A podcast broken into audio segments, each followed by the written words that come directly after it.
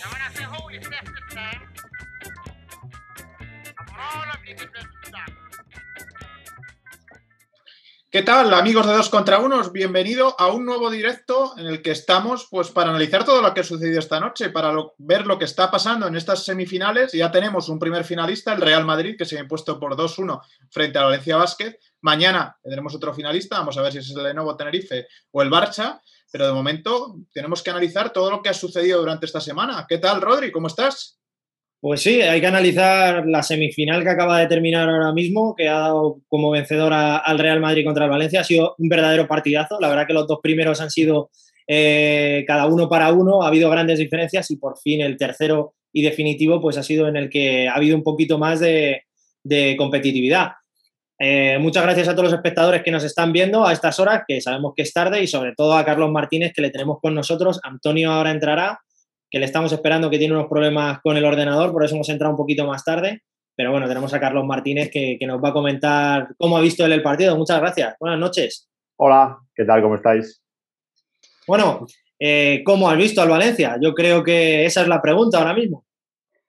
Bueno, yo he visto un equipo que una vez más le falta fe. Yo creo que es la, la sensación que se le queda a la gente. La, temporada, yo, yo, lo he titulado en, redes sociales como la temporada del easy, ¿no? La temporada de, de quizás la decepción, ¿no? De, de, ver que lo ha tenido ahí en varias ocasiones para diferentes objetivos. El primero fue en la Euroliga y que Valencia Basket ha estado a 40 minutos de una final y ha tenido un momento en el que lo tenía todo de cara después del regalo de Garuba y no, no ha sido capaz de creerse. Yo creo que lo más raro de este equipo, pero no sorprendente, que ojo con esto, es que no ha creído nunca que podía ganarle a este Real Madrid. No lo, creyó en el primer partido, lo intentó en el segundo y le salió bien, y en el tercero se ha visto que el equipo le falta fe, le falta trabajo y le falta lectura, yo creo que también, y ahora entraremos en, más en detalle, eh, que Kalinic haya jugado tan tarde al puesto bajo sobre Rudy refleja que el equipo, eh, desde jugadores hasta entrenador, no ha estado a la altura de un partido como este, más allá de lo que refleja el marcador. Bueno, Chema, ¿tú cómo has visto al Real Madrid? Por dar un poco ahí la contraposición. Bueno, yo creo que el Real Madrid pues sí ha tenido más ganas, ¿no? De, de, de, no sobre todo más ganas, sino hemos vuelto a demostrar ¿no? ese gen competitivo que tiene para los partidos importantes. Y bueno, y pese a tener muchos problemas de lesiones, ha, ha vuelto a balde a la convocatoria, pese a superar el COVID y dar ese negativo eh, pues muy recientemente, pero, pero bueno, el Madrid se ha creído y creo que en línea con lo que decía Carlos, el Valencia Basket, pues, pues no, yo le he visto muy a remolque durante todo el partido, que no ha sido capaz de pegar ese estirón importante, ¿no? Para, para, poder, en alguna oportunidad de las que ha tenido, pues dar un poco la vuelta al choque. Bueno, pues el Real Madrid sobre todo, ¿no? Yo creo que con un esfuerzo coral de jugadores, ¿no? Eh, creo que un jugador clave en la serie ha sido Fabián Coser, tanto en el primer partido como en este tercero, ¿no? Que ha liderado el, inicio, pero luego, pues bueno, pues eh, yo creo que los triples de, de Taylor, eh, ¿no? la, irrupción también de Sergio Yuri, sobre todo la aparición de Usman Garúa, con, creo que ha acabado ¿no? con 16 puntos y 14 rebotes, eh, pues bueno, creo que han sido muy, muy determinantes, sobre todo en una faceta estadística como la del rebote, que creo que ha sido clave y en la que ha dominado el, el Real Madrid. Damos la bienvenida ya a Antonio Sánchez, que le tenemos. Iba a decir, por fin tenemos a Antonio, que, que ha tenido unos problemillas, pero bueno, los ha arreglado, que es lo importante, y está con nosotros. Yo no, no mandé a mis naves a luchar contra los elementos. ¿Sabes lo que pasa, Antonio? Que como últimamente subo, subes tantos vídeos a Basket and Live, que estás todos los días subiendo vídeos al canal, analizando todas las noches de NBA, tienes el ordenador lleno y no te va. Me he puesto en el ordenador y me he hecho, lo siento, pero ya eh, eh, estoy, ya que no puedo. Estoy como, como con el Madrid ahora mismo con tantas bajas, como con la gasolina justa. Así que he intentado ahí darle ahí un poquito y al final tarde, pero bueno, más, más, más, vale tarde que nunca, ¿no?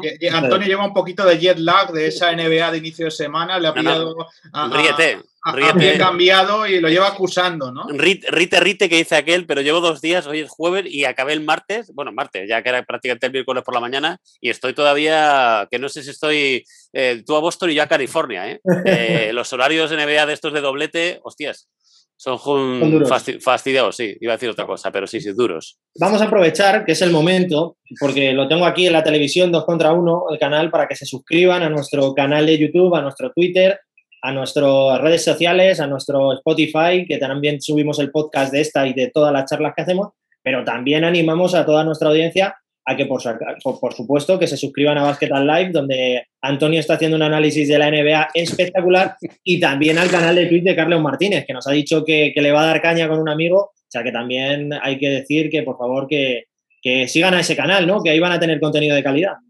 Bueno, vamos a intentarlo, vamos a intentarlo, que es complicado cuadrar la agenda. Yo vivo por la noche también, pero con motivos diferentes a los de Antonio. Pero vamos a intentarlo, vamos a intentarlo a ver si, podemos hacer. Claro que sí. Bueno, yo la pregunta será: ¿en ese canal se va a analizar al Valencia de Ponsarnau el año que viene? ¿Sí o no? Eh, yo diría que no. Pero lo diría desde hace ya bastante tiempo. Yo creo que desde hace semanas, vamos a dejarlo ahí, para no jugar tanto al abogado del diablo.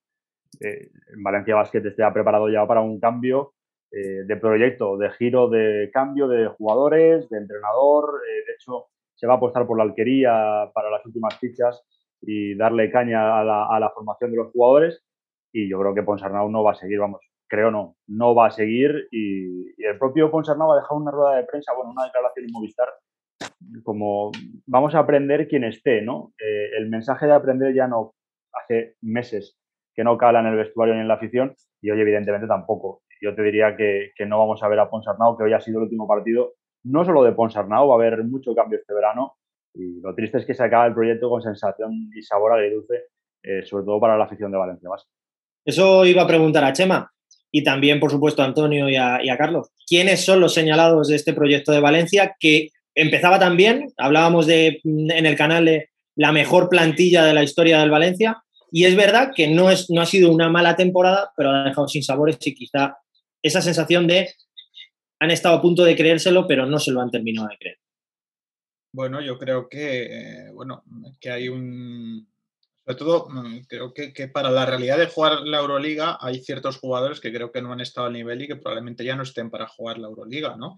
Y, creo que eso se ha notado, ¿no? Al margen de, de algunos problemas de lesiones, creo que hay jugadores del bloque nacional pues que para jugar esa competición europea o la máxima competición europea creo que no, que, probablemente ya no les dé, ¿no? Situación diferente sería la, Eurocup. Luego también creo, ¿no? Que, que, que, Derrick Williams, pues esperábamos mucho más de él y no ha sido, sobre todo lo regular que, debía ser número dos del draft, de hecho, hoy a mí, por ejemplo, me ha sorprendido que los minutos que he estado, ha estado no ha estado mal y yo probablemente me hubiera gustado verle más que, que la verí, que le he visto más errático. Por lo menos le he visto con más ganas ¿no? a Derrick Williams que otros, que otros días.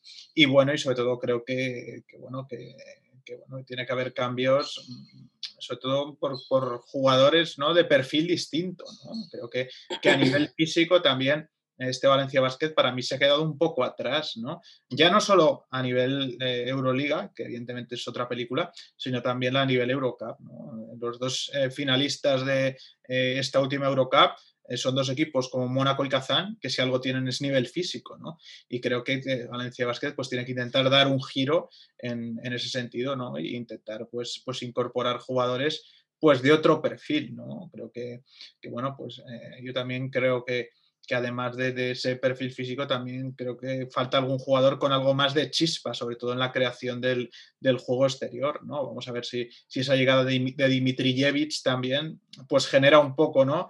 Eh, es, ser esa nota al margen de, lo que hay y también pues crea un poco de, ilusión eh, fuera de la pista y dentro de la pista, ¿no? Antonio, ¿cómo has visto tú a este Valencia Basket? ¿Cómo te ha dejado? Eh, frío. Eh, a ver, el deporte se utiliza muy habitualmente la palabra fracaso y a veces es muy, quizás demasiado violenta. Yo no utilizaría la palabra fracaso para Valencia, eh, para Valencia, pero sí que mm, desencanto. O sea, con la plantilla, no, el plantillón que tenía a principio de temporada, hay que pedirle algo más. A ver, en caliente es fácil, has perdido con el Madrid, pero con un Madrid con tantas bajas, eh, bueno, ya lo hemos hablado un montón de veces, es que este no es el Madrid del, del mes de octubre. Aquí no está el Facu, no está Gavidec, eh, no está Randolph, eh, en fin, unos cambios importantes. Entonces es un Madrid más asequible y con la plantilla que tiene el Valencia le ha, ha, estado muy cerca de, pero no ha llegado. tanto en Euroliga por lo menos yo creo que esta plantilla hay que pedirle con la que tenía o, la que tiene. Yo creo que va a haber cambios importantes por ese tipo de golpes, son, son muy grandes, va a haber cambios importantes, pero con esta plantilla eh, mínimo se le tiene que exigir entrar entre los ocho primeros. No te digo ganar la Euroliga, pero entrar entre los ocho primeros, eh, a ver, ha estado a, nada, porque al final ha perdido por tres puntos el partido clave con, con el Madrid y tal para meterte la final pero con este Madrid a lo mejor, bueno, pues era, el, como digo, el más asequible mucho tiempo y como decía Chema, hay algunos jugadores que quedan señalados. También es cierto que hacer una valoración caliente a lo mejor es muy ventajista, pero no es de, este partido. Jugadores como, sobre todo, Derrick Williams, que es un número dos del draft, que, es un tío que son de ese tipo de jugadores que tienen que marcar diferencias, que, que, los fichas para eso precisamente. Eh, tengo aquí la estadística, no puedes hacer cinco puntos con eh, desapareciendo prácticamente en los momentos claves, tampoco ha jugado demasiado, pero a lo largo de la temporada pasado lo mismo. Es que cuántos jugadores de Valencia Basket han estado a un nivel regular durante toda la temporada y tal, pues tres o cuatro, no sé, Kalinic, Van Rossum, que la verdad que con los años que tiene seguramente, y, y Hermanson, a lo mejor jugadores que de no tanto nombre han estado con un nivel bastante regular, pero en, partidos tan importantes como este, como pasó. Es que se quedó en la, Euroliga un partido al final de entrar en Final Four ya, pero el problema es que creo que fue con Olympiacos con que perdió en casa un mm. partido que no tenía que haber perdido. Eh, y te metes, luego ya de esta forma te metes en Euroliga el año que viene, el presupuesto es diferente, tienes otras opciones. Insisto, la palabra fracaso en, en deporte, iba a decir baloncesto, en deporte se utiliza de, una forma a veces muy exagerada, pero sí que un desencanto importante, pues yo entiendo que tiene que haber mosqueo por parte de la, de la afición taronja porque mm, yo, vamos, creo que no hay ninguna duda que esta ha sido o es de momento hasta que haya cambio la mejor plantilla de Valencia en, en toda su historia y te queda un poco con un sabor mal sabor de boca de que en la Copa te has quedado ahí, de que en la Euroliga te has quedado ahí y que en la Liga pues te has quedado ahí. Bueno, estamos leyendo a toda nuestra audiencia en YouTube, estoy leyéndolo. Cuando me vean girar la cabeza, no es que no estoy atendiendo a lo que dicen, que los estoy escuchando, sino que estoy leyendo y haciendo otras cosas. Eh, os voy a preguntar una cosa, os voy a poner en, un aprieto. Vamos a jugar a ser directores deportivos. ¿Con quién os quedáis de este Valencia? Y aquí le enseño pero, pero, Rodri, antes de esa pregunta, que me parece que ah, viene muy al pelo. Mejor? Que me parece muy, viene muy al pelo. Mira, yo estoy haciendo un ejercicio práctico eh, mira, Antonio lo sabe porque. Lo de muy al pelo no lo dirás por mí, ¿no? No, no, no, lo digo. No lo digo, Ojo, cuidado que, está lanzando puñales ya, Chema. ¿eh? Estoy, estoy, haciendo un ejercicio práctico, si el ordenador eh, me respeta. Hay que cambiar de ordenadores, Chema y Antonio, ¿eh? Escucha, no me hables, ha habido ordenadores que está a punto, de hecho, por teléfono. Lo tengo yo más no, no, me lo puedo creer. Hay que hablar con Movistar y que suba un poquito el caché y os compréis un ordenador nuevo. Estoy, intentando... ese tema, Rodrigo, y Chema sabe de lo que hablo, mejor no lo toques. estoy, bueno, seguro que os pagan fenomenal. en pues cuanto dos contra uno crezca, os vamos a regalar un ordenador a cada pues, uno. Pues será por dos contra uno, entonces. bueno, Carlos, mientras Chema va buscando eso, ¿tú ¿a quién señalas? Yo, yo, quería decir que, que, la lista es muy grande, ¿no? Eh, decía Antonio que antes de recordar el partido de Olympiacos, que Valencia Basket pierde la, la, Euroliga el día de Olympiacos, que llega a perder de 33 puntos en casa.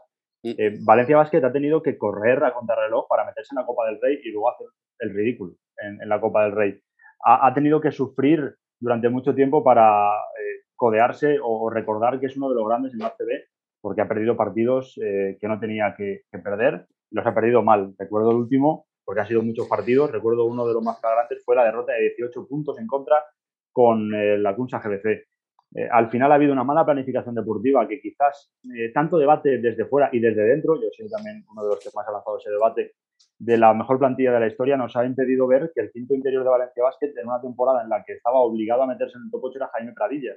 Em, cuando Valencia Basket ha tenido lesiones, no han fichado a nadie y sustituyeron a Vania Marinkovic por Josep Puerto, que se parece lo mismo que Antonio y yo, y es algo que decía el otro día en la edición del 2 contra 1 con Pilar.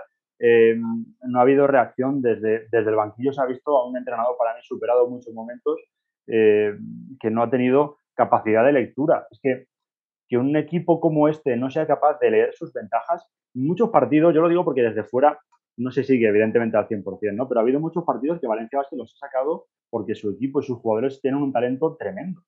Pero ha habido muy pocas victorias de un equipo que planta que se planta en una cancha, que domina el ritmo, que lo controla. Hablaba también Antonio de Martin Hermanson. Hermanson ha dado pasos al frente en algunos momentos, pero tampoco ha sido un jugador importante. Al final has acabado dependiendo de Guillén Vives, de Fernando Sanemeterio eh, luchando contra el Real Madrid. Que es cierto que el Madrid depende muchas veces también de Carol en el primer partido. Pero eh, al final también la intensidad de Garuba, hoy Garuba eh, ha vuelto a ganar el partido. Sí, mira, te voy a decir las estadísticas. 23 de valoración, 16 puntos, 14 rebotes. Claro, es que podemos hablar de nombres y yo estoy de acuerdo con Derrick Williams. Sí, pero, pero a lo que yo iba, Carlos, y perdona que te interrumpa por eso de los nombres, que era el, ejercicio práctico que yo quería hacer. Mm. Eh, bueno, Antonio ha compartido cabina de retransmisión, no este año, porque conmigo, porque, bueno, por, por motivos de, de, la pandemia, ¿no? Hemos estado separados en las retransmisiones por motivos de salud, pero él sabe que yo llevo un, un cartapacio de folios de, damos fe, damos fe. para los partidos, ¿no? Y entre otras cosas, llevo un scouting individual de jugadores de los dos equipos. Yo acabo de abrir uno de Valencia que tengo en el ordenador, ¿no?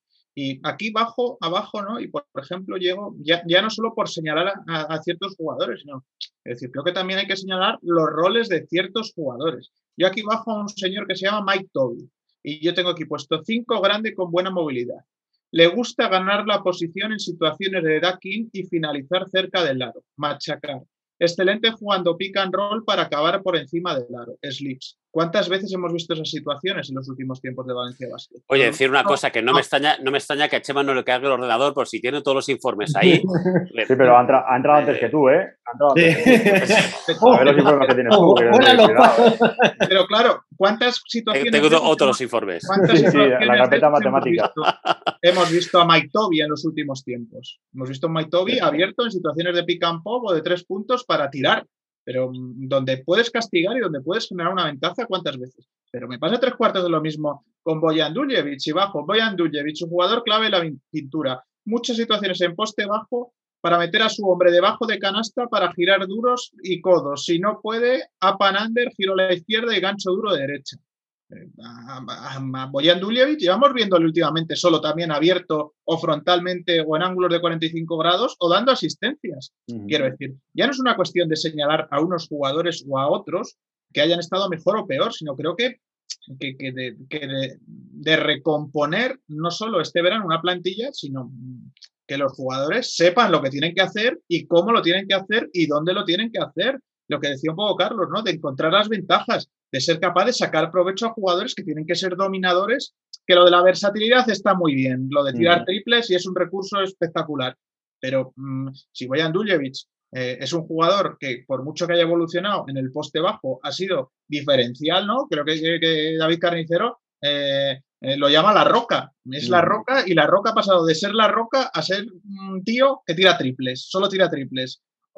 y Mike Toby a ser un jugador que juega por encima del aro y solo a quedarse abierto y a tirar triples que hoy ha metido dos, pero luego los demás se han quedado cortos. Es que W hoy ha metido una canasta. Claro. O sea, eh, de los ocho puntos, seis han sido en tiros libres, cero de tres en el triple y cuatro balones perdidos. A ver, insisto lo mismo que es muy ventajista eh, en un partido como este señalar con el dedo a Pepito o a Fulanito. Entonces, creo que no es justo. No, pero, pero lo podéis hacer. Es que este partido no es novedoso. No, o sea, es lo más importante la temporada no, Valencia. Este partido no es, no es novedoso. O sea, si te coges este partido y lo pones en abril, te vale igual, ¿eh?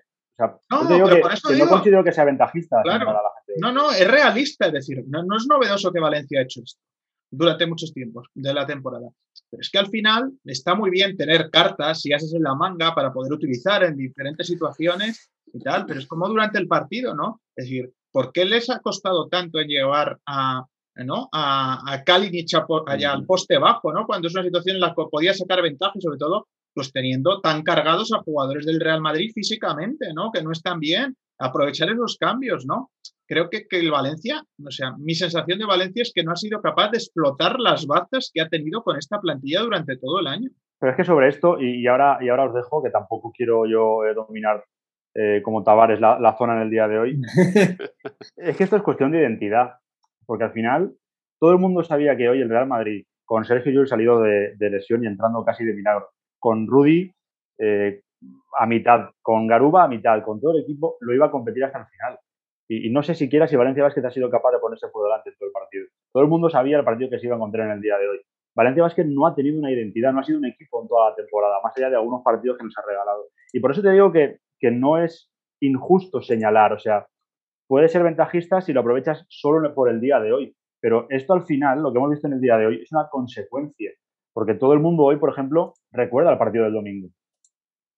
e, e, esa es la sensación de un equipo que no ha sido capaz en ningún momento de la serie de creerse capaz de ganar a este Real Madrid y que en muchos momentos de la temporada no ha sido un equipo, no ha jugado a nada. Eh, es un, equipo que cuando corre es diferencial, pero si no defiende, y yo, yo la pedrada que tengo es esa, la, identidad. No, te reconoces, eh, te reconoces viendo al Madrid, te reconoces viendo al Barça de Saras, no, y eh, sobre todo si no, si no, defiendes y reboteas, es imposible que Claro, es que es, imposible. es imposible. en el rebote, no hay, no hay. Las matemáticas no mienten. No, respondo, por cierto, a Carlos, no ha estado en ningún momento, lo estaba mirando por curiosidad. Valencia Basket no ha estado nunca por delante del marcador en el partido de hoy. Ha estado cerca, pero al final. Ha estado cerca, llegó a empatar, pero nunca ha estado ni con un punto por delante. Es un equipo cierto, de carácter. Nos dicen aquí en el chat que le pases esos PDFs a Ponsarnau eh, con esos scoutings. Bueno, Eh, dice que también otros decían que, esos, que, esa labor de scouting era mejor que la del equipo de Ponsarnau. Mm, lo dice la audiencia, no lo decimos nosotros. Yo creo que es el principal señalado, lo habéis dicho vosotros, Ponsarnau. Eh, al margen de Derrick Williams, pues, bueno, pues un fiasco porque un número dos del draft tiene que responder mejor y tal, pero yo estoy con vosotros, yo creo que es el último partido de, de Ponsarnau en, Valencia Basket y seguramente haya una revolución en la, en la plantilla, porque después de un batacazo, bueno, el tema de los adjetivos voy a dejarlo ahí, un batacazo como este, con este plantillón, eh, tiene que cambiar algo, no, no, no puede continuar todo igual. Pues sí, la verdad es que deben hacer algo. Eh, el problema es, el año que viene no juegan Euroliga, hay algunos jugadores importantes que se van a ir o que querían jugar Euroliga y lo han dicho públicamente, como Mike Toby eh, o como Kalinic, que, no va a contener. Eh, Carlos, ¿qué, crees que le hace falta a este Valencia Basket para, para poder jugar el año que viene, ser competitivo, sobre todo tener cintura para poder fichar jugadores sabiendo que no va a jugar Euroliga? Bueno, fuera de la pedrada de firmar a un entrenador por más de un año, eso es lo primero que tiene que cambiar este equipo y el día que lo haga ya veremos si, si crece o no, pero para mí ese es el primer paso. Lo que tiene que hacer es llegar a la fonteta mañana por la mañana, abrir el vestuario y ventilar. Ventilar, aire fresco, porque muchos jugadores de los que hemos visto ahora van a jugar la Eurocup y tampoco creo que me decían el otro día, sí, la Eurocup ha subido de nivel, muy bien, es cierto, pero a jugadores que han jugado en la Euroliga con Valencia Basket y que han vuelto a la Eurocup, que han vuelto a la Euroliga y que han vuelto a la Eurocup, no les motiva a jugar la Eurocup. Y fuera de eso, al final, cuando un equipo eh, ofrece dos caras tan diferentes, eh, siempre te queda la sensación de, más allá de cómo lo puede afrontar un entrenador a nivel motivacional, cómo lo afronta un jugador. Y, no quiero decir que seleccionan, porque eso sí que me parece ventajista, pero ha habido partidos en los que muchos jugadores no han dado el 100% y no siempre son de Rick Williams. Lo digo porque hoy, por ejemplo, Boyan Dulevich debería ser uno de los señalados y, para mí ha sido la mejor temporada, creo que desde que llegó a Valencia, por lo menos por liderazgo. Lo que tiene que hacer Valencia Basket es quitarse muchos males endémicos, el tema del físico, decía Chema antes, pero es que el tema del físico llevamos hablando desde la primera temporada de Pedro Martínez que lo elimina Limos en los octavos de final de la Eurocup. Y le elimina a base de, bueno, ya son las 12 y ¿no? Le elimina a base de hostias. Si es que no, no hay más, es que esto es una ABC. Le hace falta un, un pivot que no tire triples, un entrenador que esté más de una temporada, por lo menos que haya confianza para trabajar y sabía nueva. Yo creo que Valencia Basket tiene que sacar a mucha gente del vestuario e incorporar a gente joven. Y, Carlos, sobre todo que hay gente que, bueno, que también ese nivel físico, pues le cuesta más, ¿no? Y yo creo que esto tampoco es decir, mm, por ejemplo, Prepelic, que es un jugador muy talentoso, pues contra rivales pues más físicos, le cuesta más porque no genera ventajas. Y luego le hemos dicho muchas veces que él mismo se frustra en los partidos porque no puede sacar ventajas y empieza a protestar, se va del partido. Y es un problema, es un problema. Luego, pues, pues la indefinición de los bases, ¿no? Al final, aquí llegan bases todos los años, o se cambian, o se experimentan, como cuando yo recuerdo, ¿no? Cuando llegó Dwight Wicks, ¿no? Que no encajó con, era más un combo, pero no encajó con Perasovic, y era un jugadorazo, y, bueno, al final el que sigue rindiendo es Sam Van Rosson. Es decir, mm, al final, mm, en los momentos importantes, Sam Van Rosson al rescate. Pero claro, Sam Van Rosson ya tiene una edad y no puede estar al rescate en todos los momentos importantes de la temporada. al final, Chema, estamos a 11 de junio de 2021. Hoy, eh, Valencia Basket se agarra a Boyan Dulevich, Joan Sastre, Fernando Sanemeterio en algunos momentos y la defensa de Guillem Vives con Boyan Dulevich cinco jugadores que llevan aquí mucho, mucho tiempo. Y eso refleja que o no le han rodeado de, gente que se adapte muy bien o que al final las vacas sagradas son las mismas de siempre. Y ese es uno de los problemas que veo yo. Y sobre el físico quiero recordar que el escolta o el jugador exterior más físico de este equipo es el descarte. que curiosamente fue la justificación que dio el club, o por lo menos la dirección deportiva liderada por Checho Mulero, de la renovación de Ponsarnau, la mejora de Vania Marinkovic. Pues Vania Marinkovic, fuera de que él tampoco ha estado bien, pues lleva dos meses desaparecido en combate. No, no, Voy a lleva, aprovechar, lleva dos meses, eh, Rodri, y ya no es que lleve dos meses, es que mm, no lleva dos meses sin aparecer, quiero decir, y si Jaume Ponsarnau siguiera en este Valencia Basket, esa opción que creo que es por dos años de prorrogar el contrato, pues seguro no se ejecutaría. eh, Correcto.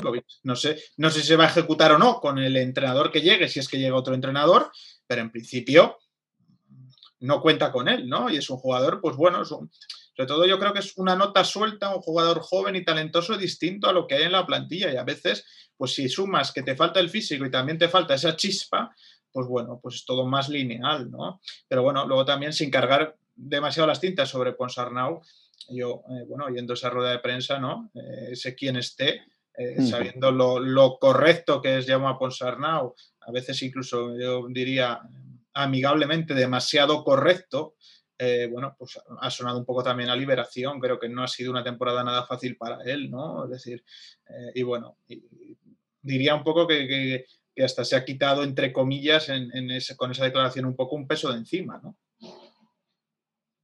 Posiblemente. Vamos a ver qué, qué sucede. Yo le quería preguntar a Carlos, ¿cuáles crees que han sido los fallos principales de Jaume Ponsarnau? O sea, la plantilla es la que es, la, diseña junto con el equipo técnico de Valencia, puede tener sus más y sus menos, pero ¿dónde crees que están los errores de, entrenador? Yo creo que el error de entrenador es no tener capacidad de adaptación, porque, joder, no vamos a descubrir ahora baloncesto. Un partido de baloncesto puede cambiar en cualquier momento, o lo de cualquier deporte, pero estamos hablando de baloncesto. Y, y la rotación, por ejemplo, con los jugadores interiores, hablábamos antes de por qué Derrick Williams no ha jugado tanto en el día de hoy y Sira Berry. Uno sale de titular, juega ocho minutos, se sienta y hasta los últimos dos minutos del siguiente cuarto no vuelve a jugar. A mí siempre me ha dado la sensación que hay un plan A establecido que está muy bien trabajado, pero si no sale, aquello del plan, A, plan B o plan C no existe. Yo creo que el principal problema es de lectura y de no encontrar las ventajas a nivel baloncestístico. Y luego, para mí, eh, hay un problema de, lidera- de liderazgo. Él ha intentado, y me parece eh, lógico, digamos, eh, mantener a todo el mundo contento con los importantes del vestuario como líderes. Y no ha sido fácil trabajar con perfiles como Nikola Kalinic, como con Derrick Williams, para un entrenador con tan poca experiencia como Ponsarnau. No sé si salía el dato al principio del partido en Movistar, que era el balance de Ponsarnau en playoff era 5-6 o 6-5 y el de Lasso era 66 a no sé cuánto. Eh, y no los comparo, pero sí que te refleja la falta de experiencia de Ponsarnau. Y yo creo que le ha venido grande y no ha sabido eh, generar un bloque fuerte que sea ganador. Porque luego, por ejemplo, hemos visto partidos en ACB que Kalinic ha jugado 30 un domingo, 30 un jueves y 30 un domingo. Y Pradilla, por ejemplo, ha sido uno de los mejores agitatoallas de toda la temporada. La, cuestión de no generar una capacidad de adaptación y de planes de partido. Yo creo que eso ha sido el principal escollo de Pulsarnau. Eh, es que creo que luego eh, la gente también se agarra muy fácil al no, que venga Peñarroya porque grite. Bueno, eso al final cada uno es como es. Pero tampoco ha sido un motivador. No puede decir el otro día, cuando le han cogido 50 rebotes a Valencia Basket, no nos van a coger más rebotes. A veces da la sensación de que está preparado para proyectos menos ambiciosos o no tan grandes. O por lo menos que no tengan tanta calidad en su plantilla. O sea, que Ponsarnau haya entrenado a Nikola Kalinic choca cuando lo dices eh, por tema de experiencia de uno y del otro. ¿no?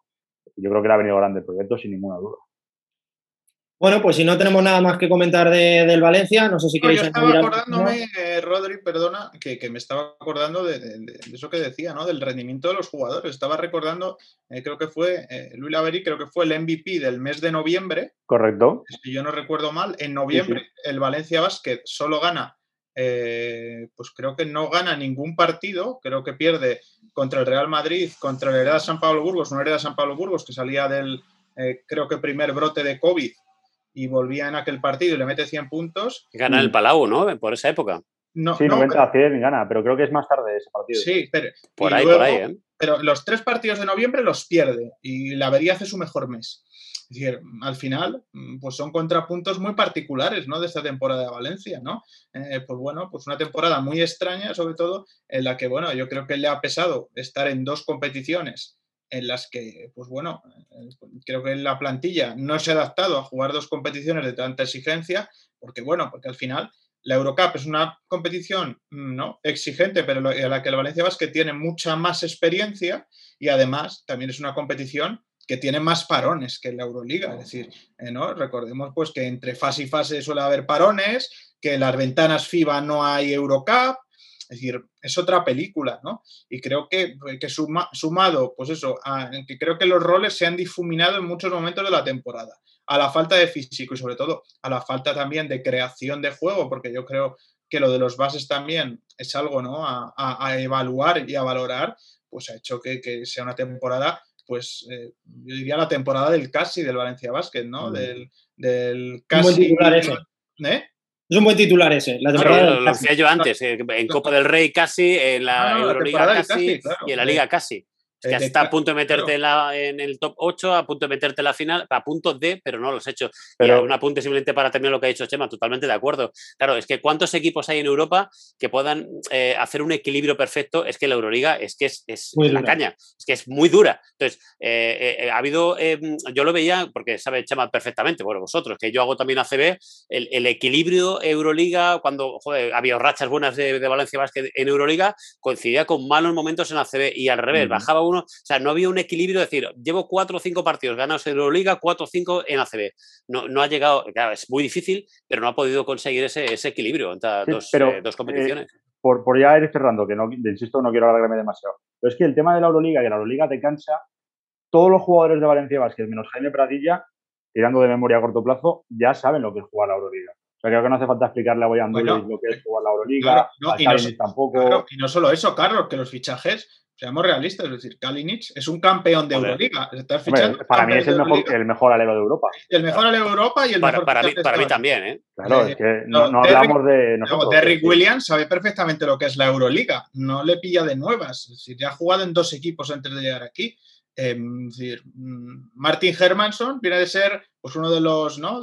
si hubiera hubiera o habría competido por ser Rising Star de los jóvenes que llega a esa Euroliga en el Alba de Berlín. Y luego es que, pues salvo Kalinic, eh, que yo creo que ha sido la no sorpresa, porque yo creo que el más regular y el más, y el más, constante de todos, los demás, su temporada ha sido un auténtico fiasco. Si a eso sumas, pues que tienes jugadores, como hemos dicho, ¿no? Lo de Duljevic y, y Toby fuera de su rol o de lo que deberían hacer y que el resto del bloque son jugadores, pues que para mí, sobre todo el bloque nacional, o unos tienen problemas de lesiones, o otros ya tienen una cierta edad. también meto en el bloque nacional a San Van Rosson, que para mí casi es un nacional de Valencia. Pues claro, se junta el hambre con las ganas de comer. Yo creo que es muy complicado, ¿no? Es muy complicado y, bueno, creo que eso es lo que ha pagado este Valencia Basket.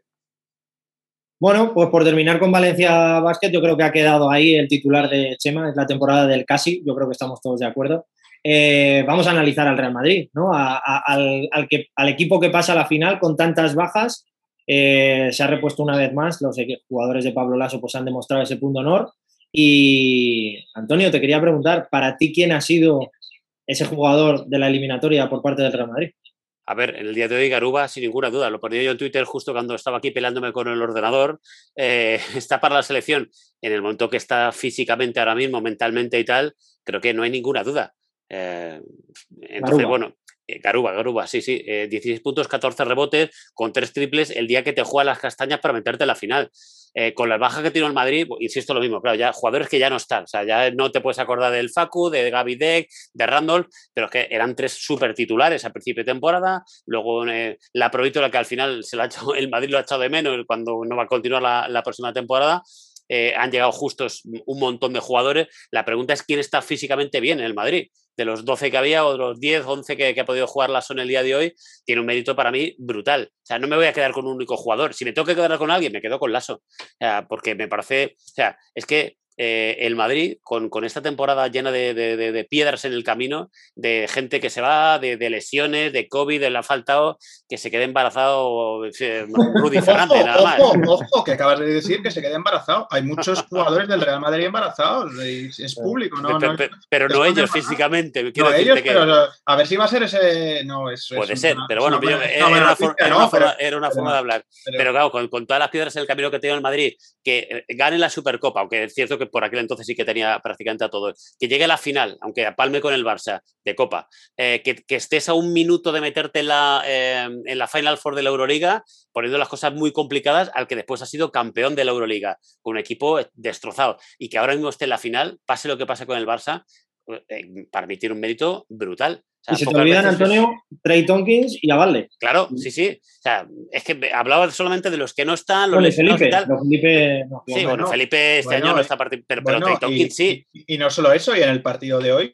no sé cómo acabarán o cómo estarán, pero hemos visto a Yul, han vuelto los dos a la pista, pero hemos visto a Yul y a Carlos Alocén que se han echado mano al aductor, uno al aductor y otro a la rodilla. Yulo ya estaba al 50%. O sea, ha entrado porque el tío tiene un par de narices, pero vamos, no, es que no estaba, evidentemente. Y a pesar de eso, hecho buen partido, pero que, lo, que dice Rodrigo, claro, eh, gente como Avalde, que al final es que ni siquiera ha jugado por el tema del COVID y tal, no, no estaba. Lasso ha dicho que, que no, pero Trey Tonkins y ya los que se marcharon, eh, Randolph, por eso decía que antes, ¿no? Que, que la, la, oportunidad que ha tenido Valencia Basket para meterse en la final con este Madrid tan mermado, creo que pocas veces va a tener una ocasión como esta para jugar una, una final de, de, la ACB. Para mí tiene un mérito enorme. Y la motivación, lo que estamos hablando antes de Ponsarnau, pues quizá a lo mejor ese mensaje de Lasso, porque dicen, no, es que este partido no, es que lleva 11 años, eh, antes ha tenido mejores equipos, mejores jugadores y tal, ya, pero yo creo que una plantilla tan limitada por tema de lesiones, de fugas, de tal, no sé qué, como este, no ha tenido, y echas, pase lo que pase en la final, insisto, ha ganado la Supercopa, llega al final de Copa, has estado a puntito de meterte en la Final Four con el campeón y ahora estás en la final de, de, la, de la liga. Me parece Mira, que tiene un, mérito tremendo. Recojo el guante y lo estoy poniendo ahora mismo en, en directo. Eh, con este triunfo, Pablo Lasso se convierte en el entrenador con más victorias en la historia del Real Madrid baloncesto, superando a Lolo Sainz. 596. Sí, creo, y, y, creo, Rodri, que hay que notar que sí, que la época de Pablo Lasso es una época dorada de este Real Madrid, pero creo que hay un hombre que cambió el signo de competitividad de este equipo. O sea, desde la llegada, ¿no? Eh, de, sobre todo de un hombre como para mí es Andrés Nocioni, es decir, el paso adelante en competitividad, el Madrid ya había llegado a alguna Final Four y había conseguido algún título, pero es que desde que él llegó, que luego se fue y se retiró, ¿no? Pero quiero decir, desde que él llegó, ese gen o ese ADN de competitividad dio un plus y claro, y contagió yo creo a muchos jugadores y es que a partir de ahí pues es que ha sido impresionante el rendimiento en estos partidos de la hora de la verdad, ¿no? ¿Quién es para ti el jugador, Chema? Bueno, yo creo que Garú ha estado sensacional. El único fallo que ha tenido, ¿no? Eh, ha sido ese, ¿no? Ese, ese ímpetu para ir a recoger ese triple. Pero, pero bueno, yo creo que es un jugador, ¿no? Mm, está cambiando el juego desde atrás. Es decir, sobre todo desde la defensa. Y creo que eso hacía tiempo que no lo veíamos, ¿no? Porque luego es un jugador que, que no consume demasiados tiros, hoy ha metido bien esos tiros desde las esquinas, que cada vez va metiendo más esos triples, que un poco como dirían los americanos, ¿no? Antonio recoge la basura muy bien en situaciones de, de, de balones que quedan sueltos, que quedan perdidos por la zona y que saca faltas o, o canastas pero a mí sobre todo lo que me llama la atención es que ese despliegue físico que tiene detrás es una auténtica barbaridad, ¿no? Eh, y creo que además, eh, de cara a esa elección en el draft, eh, hace muchos, ¿no?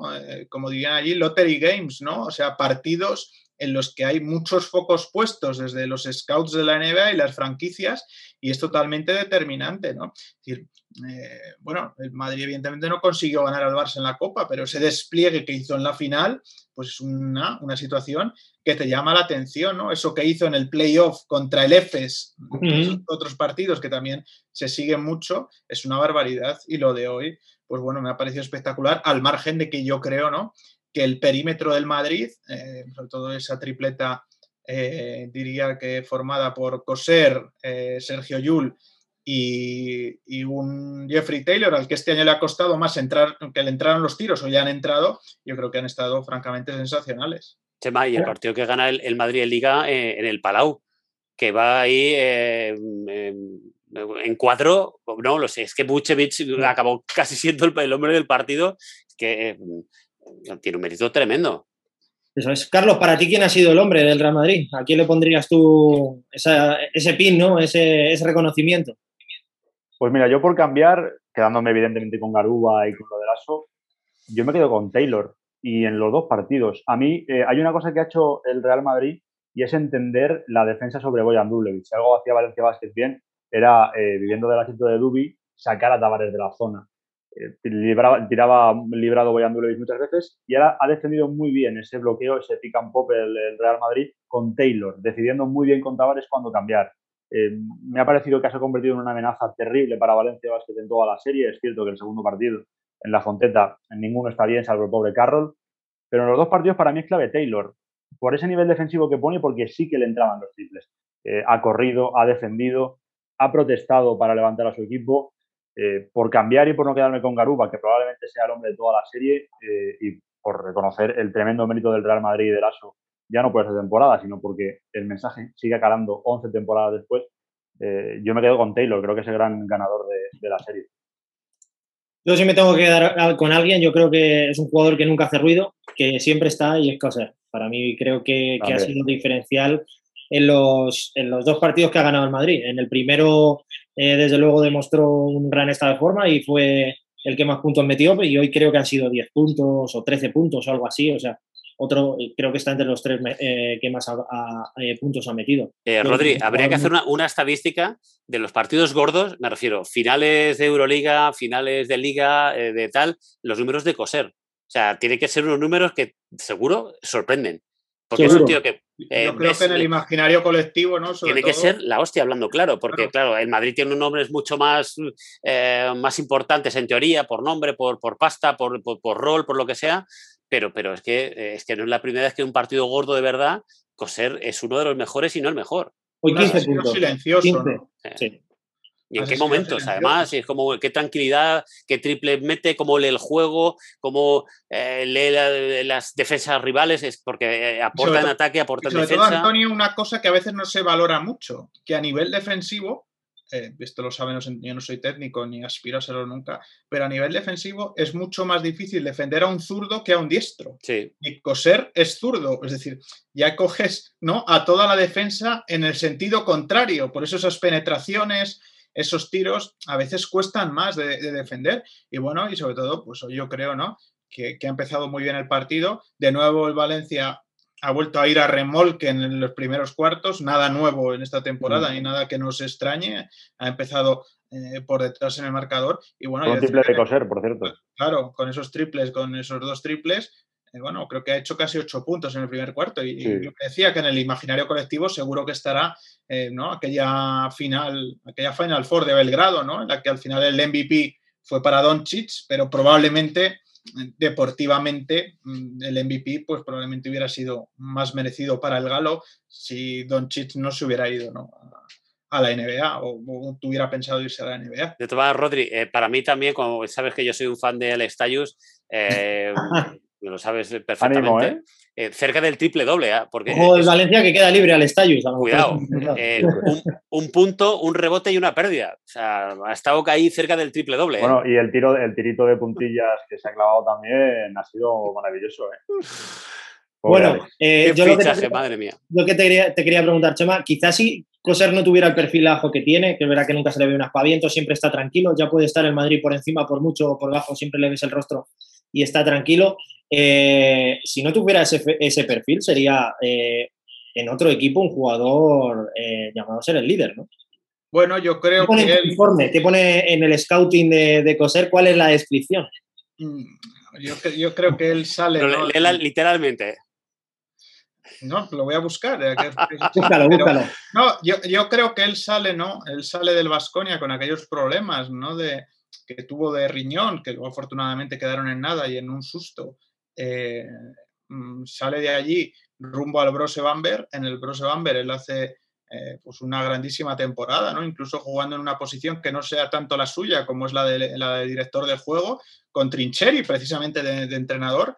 Y luego desde, desde, allí es desde donde vuelve a, a, España y al Real Madrid. Eh, teniendo ¿no? pues ofertas importantes, ¿no? como la del Bayern, porque con aquel Brose gana, le gana la final, la final de liga. Pues, Chema, una cosita, ¿en, tu, en tu scouting hay alguna explicación de por qué ha tenido durante toda la temporada un ojo amoratado?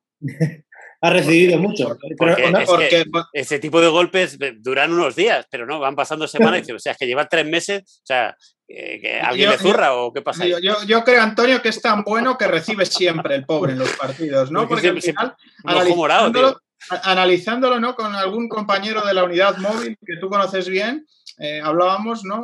con algún realizador y con algún técnico de sonido que, bueno, se acuerdan mucho de, la familia de Fabián y de, su, y de su mujer en la unidad móvil, porque dicen que el pobre pues siempre eh, está en medio de esa situación y se lleva algún codazo o un golpe y, bueno, y siempre, siempre cobra, desgraciadamente. Pero, pero bueno, yo creo que es un jugador, pues bueno, que se ha adaptado muy bien, ¿no? al club, a, la plantilla, a su rol, que no se queja, que lo que le dan él lo asume y lo asume bien eh, y bueno, y, que le queda un año de contrato y que veremos a ver qué pasa tras ese año de contrato, ¿no? si acaba su trayectoria en el Real Madrid o si no, estoy seguro que si decide separar sus caminos del club blanco, pues no le van a faltar ofertas ya prácticamente para ir a casi cualquier equipo de, ¿no? De, Euroliga a, a, ser un jugador más protagonista a nivel de minutos, ¿no? Creo que no hay, que no hay mucha más historia, pero vamos, si queréis, ahora os busco el scouting mientras sí. Yo te decía en broma, Chema, mientras buscas eso esta semana, que, por favor que no se pusiera malo, que, durmiera con chaquetita, que se tapara por la noche, que porque es verdad que el Madrid ahora mismo depende muchísimo de él, porque si Coser no está en cancha, el Madrid lo nota y sobre todo que, es de los pocos jugadores que durante toda la temporada, excepto esa, ese, bueno, que, que, cogió el COVID y estuvo unas semanas de baja, pero, pero no ha mostrado ningún signo de debilidad física durante toda la temporada, como han sufrido casi todos los jugadores de Real Madrid. No, y es que tú estás hablando ahora, ¿no? De debilidad física y de físico, y me estaba acordando, ¿no? De esa contraposición con lo que tiene Valencia Basket a nivel físico, ¿no? Es que estaba, estaba pensando, hablabas de físico estaba pensando en Jeffrey Taylor, en Garuba, en Trey Tonkins, que no está, en Tavares, en Poirier. Claro, mm, mm, no te digo que me lo superes, no te digo que me lo iguales, te digo que, mm, que si quieres entrar en ese top 4 eh, y luchar por dar un paso adelante, pues creo que el nivel físico es lo que de base para mí es innegociable. sí, pero tampoco hurgues tanto, Chema, que ya es casi la una. la gente ya está. No, estoy, me tenéis aquí entrando en el scouting, solo falta que, que, algún partido que he hecho del Madrid no, esté, no, no estuviera él y no lo tenga mientras Chema busca eso y también por ir cerrando un poquito el programa, que son horas de, irse a la cama, y aunque tenemos una buena audiencia, tenemos casi a 140 personas entre Twitch y YouTube. Pues empieza, empieza, empieza, doblete de NBA en nada, o como que hora de irse a la cama, hombre. Sí, pero bueno, hay gente que, mañana madruga. Pero bueno, yo quería preguntar, ¿cómo veis, ¿cómo veis a, la otra eliminatoria? El Barcelona-Lenovo Tenerife, ¿para vosotros ha sido sorpresa que el Lenovo Tenerife haya conseguido empatar la eliminatoria? Eh, ¿Y cómo veis el partido definitivo, el tercero? Eh, si tuvierais que apostar el dinerito, ¿a quién apostabais? Eh, creo que es fácil, que puede ser el Barça, pero creo que el Lenovo Tenerife planteó un muy buen partido. Yo, antes de nada, si tuviera, mm, bueno, eh, 5.000 euros para poder apostar, nunca he hecho apuestas, de hecho no creo que he apostado en mi vida, pero si me dicen, oye, toma para apostar, eh, se lo meto todo al Barça. Todo lo que no sea que el Barça gane ese partido, me, parecía, me parecería un sorpresón morrocotudo. Y eso que, que Tenerife tiene un, vamos, un, muy buen equipo, pero creo que el Barça, eh, jugándose después del varapalo, voy a decir otra cosa, de no meterse o de no ganar la Euroliga, es que no hay, sí o sí eh, va a ganar ese partido. Ya seguramente no va a ganar por 40 prácticamente como en el, con el primer encuentro, pero yo creo que es súper favorito. Creo que está mucho más eh, desequilibrada esa eliminatoria que la que tiene el Madrid. Me parece. No, no, no, no contemplo que, lo que, que en deporte puede ocurrir de todo, por supuesto, pero lo veo muy, muy difícil que Barça en el Palau, además habrá algo de público ya también y tal, eh, que pueda perder ese partido. Yo creo que no hay ninguna duda si, tuviera, 5.000 euros para apostar, no los apostaría y me los guardaría. Eso para empezar. y, sí que le metería al Barça, sin ninguna duda. Yo estoy con Antonio, creo que lo que vimos el otro día refleja que en el Barça hay cosas por mejorar y, por dar una vuelta, que además el domingo ya lo hablamos aquí con, José Ajero y él tiró muy bien ese, ese hilo de Pau Gasol, pero yo creo que eh, el Barça sabe que le puede ganar a Tenerife y sabe que tiene al final a un Real Madrid mermado y que tiene la temporada de juego. Es que el Barça no se juega la liga, se juega la temporada y yo creo que ahí no hay ninguna duda y sería una sorpresa tremenda, pero vamos, yo creo que no va a haber espacio ni siquiera a la sorpresa. Tema, ¿cómo lo ves? Yo creo que en el partido 1 el Barça tiró de físico y con el físico sacó al, al Lenovo Tenerife del partido con aquel tercer cuarto. En el segundo partido, el Lenovo Tenerife tiró de baloncesto y a baloncesto creo que le ganó al, al, Barça totalmente, dando una lección, sobre todo eh, sabiendo leer esa defensa de cambios, moviendo muy bien el balón, aguantando a dar el pase. Pero yo creo que eh, en estas eliminatorias, sobre todo tan express, tan cortas y tan rápidas, el físico mmm, pesa bastante. Y creo que si el Barça se recompone, y luego le ha pasado algo muy curioso, ¿no? Eh, eh, que ha estado muy desacertado en los dos partidos que ha jugado fuera de casa, tanto frente al Juventud como, como frente al nuevo Tenerife, muy bajo de acierto de los tiradores. Yo creo que tienen que recomponer un poco, sobre todo esas situaciones de, de uno por uno, eh, conseguir generar espacio para, para los tiradores, tanto para Kuric como para Brines, que además, ¿no? Kuric lleva siendo clave hasta este último partido, ha sido clave en el final de la eliminatoria de cuartos y en el inicio de las semifinales. Creo que si el Barça recompone un poco esa situación y pone el listón físico, pues para el Lenovo Tenerife le va a costar, sobre todo porque sus dos grandes motores mm, son dos jugadores como en Marcelinho Huertas y Jorge Sermadini, que vienen de hacer un partidazo tremendo, pero que les va a costar, sobre todo, recuperarse pues para en 48 horas haber viajado de Tenerife y tras ese esfuerzo hasta, hasta Barcelona y poder estar al mismo nivel, ¿no?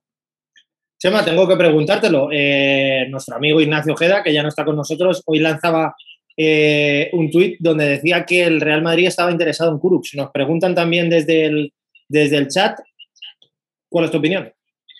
Bueno, yo no lo veo fácil, la verdad. Yo no lo veo fácil, no lo veo fácil porque entre otras cosas está sometido al derecho del tanteo por el, por el Barça y creo que el perfil del jugador va a ser distinto, ¿no? Bueno, pues han salido nombres, ¿no? Como el de Yabusel, que parece que espera a ir a la NBA y es un jugador eh, más físico. Creo que incluso encajaría mejor Víctor Claver si saliera del Barça. Eh, yo no veo a Kurux ¿no? entrando en ese perfil, sobre todo teniendo el tanteo el el Fútbol Club Barcelona, no lo, no lo, veo claro. Creo que eh, igual que el Real Madrid ha ido cerrando otras opciones que probablemente eran más oportunidades de mercado que se han ido planteando y ha podido pues ir sumando, pues ahora eh, pues creo que va a esperar un poco más a ver qué se le plantea para esa posición de tres y medio cuatro, ¿no? Creo que no va a tener tantísima prisa después de haber amarrado, pues eso, Ertel, Nigel, eh, William Goss y, y, Poirier, que ya evidentemente está en la capital de España rindiendo como uno más. Muy bien, Cristian Serret nos pregunta que qué ha pasado con Ignacio Ojeda. Ya lo contamos en el capítulo anterior, Ignacio Ojeda por cuestiones profesionales ha tenido una, una oferta profesional importante que no ha podido rechazar y bueno, pues eso no le permite continuar con el canal, pero desde aquí siempre eh, le damos las gracias porque fue el que nos juntó a nosotros para, para poder hacer este, este canal. Bueno, y que seguro que intentaremos que se cuele aquí algún día.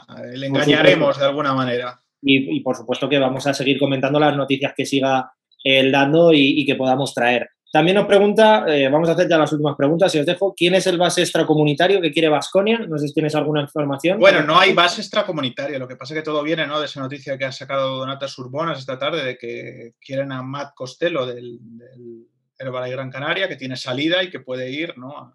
podría ir al TD6 de Vasconia. Eh, la cuestión es que teniendo contrato como tiene Alec Peters y Matt Costello eh, pues es también extracomunitario, pues serían dos extracomunitarios y no habría mucho más encaje eh, para otro extracomunitario porque solo va a poder haber dos, no va a haber cambio de marco de contratación finalmente este verano. O sea que a lo que yo iba es que o hay novedades con Alec Peters o Alec Peters o Costello mmm, juegan con alguna selección y consiguen algún pasaporte o tienen ¿no? Eh, algún familiar de algún país europeo que yo desconozca o que les haya hecho jugar como comunitarios esta temporada en la, en la Liga Endesa o, o, creo que algo pasará porque el TD Sistema Asconia ahora mismo está en el mercado buscando pareja de bases y uno de ellos eh, puede ser extracomunitario. Oye, déjame preguntar rápidamente porque hizo esta tarde un comentario eh, acerca de que el Barça podía estar interesado en Sally. Eh, ¿Hay algo de cierto en eso? Bueno, yo creo que bueno, han salido varios nombres para el Barça esta tarde. Ha salido el de Sertar Sanli, ¿no? Eh, yo creo que, honestamente. A mí es que no me encaja nada, pero. Uno, no me encaja y dos, creo que, bueno, que es una forma de dejarse querer y creo que, que se quedará en el EFES. No tengo muchas dudas de eso. Y luego sobre el nombre de Harstein, eh, pues bueno, he hablado con, con su agente y, bueno, eh, que es el pivot ¿no? alemán que estaba en Cleveland Cavaliers, eh, ahora mismo que era el, pivot suplente, y me ha dicho literalmente, y me ha dicho, puedes citarme si quieres, no hay ningún problema, su agente CJ Kusnier, eh, cero, cero por ciento de posibilidades de que el jugador juegue en Europa la próxima temporada.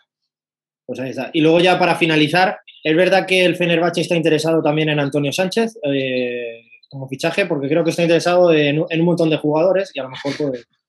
bueno, yo Tengo dos opciones, uno como agita toalla y otro como picaflor. Y estoy barajando las ofertas, pero esto que queda aquí entre nosotros. Bueno, yo creo que realmente no. Mm, ha habido equipos que esta última temporada, y creo que el Fenerbahce es uno de los ejemplos, que ha aprovechado la pandemia para, ¿no? para dar un paso atrás en la inversión y creo que ahora lo va a dar adelante, ¿no? Vamos a ver si cierran lo de Polonara, ¿no? Esa noticia también que dimos de Devin Booker que está cerrado dos años, le tiene un año de contrato y a este juego interior pinta bastante distinto a lo que tenían esta temporada, ¿no? Creo que es otra, es otra película, ¿no? Eh, bueno, yo creo que ha habido equipos que este año han nadado y guardado la ropa y, bueno, esta es la situación en la que, en la que estamos y creo que que bueno, que el mercado va a ser muy complicado y que se va a recrudecer mucho por, muchas situaciones que va a haber eh, este verano, sobre todo con respecto a la NBA. O sea que nos va a tocar sudar y esperar hasta agosto para ver eh, cómo se completan todas las plantillas, ya no solo de la Liga Endesa, sino también de la Euroliga. Bueno, pues nada, si no tenemos ninguna cuestión más, yo creo que en el chat hemos respondido las preguntas más importantes. Eh, quería dar, como siempre, las gracias a Antonio y a Carlos por estar con nosotros. Recordar, por supuesto, que si queréis seguir la actualidad de la NBA, Antonio está haciendo un grandísimo trabajo todos los días subiendo vídeos sobre los partidos, o sea que no dudéis en consultar su canal y suscribiros y por supuesto también al de Carlos, seguirle en Twitter eh, y, el canal de Twitch que, va a retomar en nada que nos ha estado comentando. Así que nada, daros las gracias a los dos por estar con nosotros a estas horas, por analizar lo que ha sido esta eliminatoria de la Liga Endesa. Es un verdadero placer estar con vosotros y aprender. bueno, Rodri, tenemos que recordar que tenemos vivo ese bracket. A ver quién lo gana y quién se lleva ese balón de la Liga Endesa, ese bracket, gracias a nuestros amigos de Mad Basket. Eh, a ver, con, ya van cayendo las eliminatorias. A ver quién acierta todo, ¿no? A ver quién se lleva el gato al agua. Y luego, al margen de eso, tenemos pendiente el MVP del mes de mayo, que voy a dar una pista. Es un jugador del que hemos hablado en este directo. y le hemos dado esa camiseta eh, hemos escogido para sortear esa camiseta que nos dan nuestros amigos de Madbad, que o sea que atentos a nuestras redes sociales porque vamos a lanzarlo ya de ya. Pues eso es. Así que nada, muchas gracias a todos y nos vemos en el siguiente 2 contra 1. a vosotros. Chao.